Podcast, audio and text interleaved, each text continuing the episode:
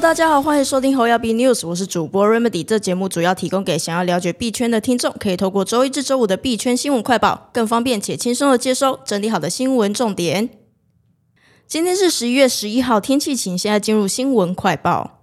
首先为你播报第一则新闻：币安提出 POA 资产证明，冷钱包持四十七点五万枚 BTC，四百八十万枚 ETH，CZ 霸气喊我们没负债。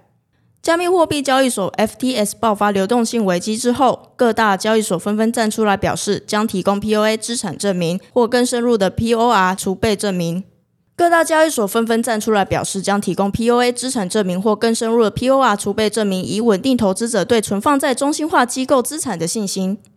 就在昨日十号晚间八点，最大的交易所币安官网正式上线 POA 资产证明，公布 BTC、ETH、BSC、BNB、TRX 等六大主流代币的冷钱包地址。据币安 POA 资产证明页的数据，该交易所公示的比特币地址持有十二万五千三百五十一枚 BTC，加上 Web Token 资产合计共持有二十四万七千七百五十一枚 BTC，但这些仅是已通过储备证明的资产。据 C 日稍早推文，如算上币安公司的冷钱包地址，当前币安实际总持仓量约为四十七点五万枚 BTC，四百八十万枚 ETH，一百七十六亿枚 USDT，两百一十七亿枚 BUSD，六亿枚 USDC 以及五千八百万枚 BNB。此外，C 日表示，为了要更快完成下一步精密的杂凑数 POR 储备证明。币安正在考虑找其他的审计机构。我们当前正在等待 POR 储备证明全部完成，等待每个人都信任的审计机构。但似乎这个过程需要数周时间。我们可能会考虑寻找其他人。面对币安快速的应对，社群多数都给予正面的评价。而当有人询问币安负债时，CD 甚至霸气的表示：“我们没有债务。”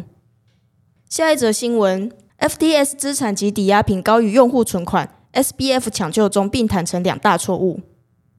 今日十日晚间十点，币圈雷曼兄弟事件的主角 FTS 执行长 SBF 正式于 Twitter 发表声明，他坦诚犯了两大错误，并诚挚地向用户提出最高的歉意。FTS 的资产及抵押品总市值仍高于客户存款。SBF 解释了流动性危机的始末，并表示：“我很抱歉，这是最大的事，我搞砸了，而且应该要做得更好才对。”他认为最终造成的结果完全是自己的责任。SBF 透露此事件的两大根本错误是：银行相关账号的内部标签很差，导致 SBF 判断偏离了准备金的水位，以及由于没有对资金数据进行清晰的梳理，导致 SBF 错误理解了交易所的现金流及杠杆率。目前，FTS 正在尝试抢救中，尽可能的提高流动性，并与参与者进行谈判，包括意向书、条款清单等。首要目标就是将现有的抵押品直接留给用户。关于未来 FTS 的营运方式，将会是彻底的透明，尽可能的提供链上的透明度，让所有利益相关者都会认真的审视 FTS 的治理方式。下一则新闻：三千一百二十万枚 SLL 共五亿枚解锁砸盘。价格重创二十 percent，跌破十四美元。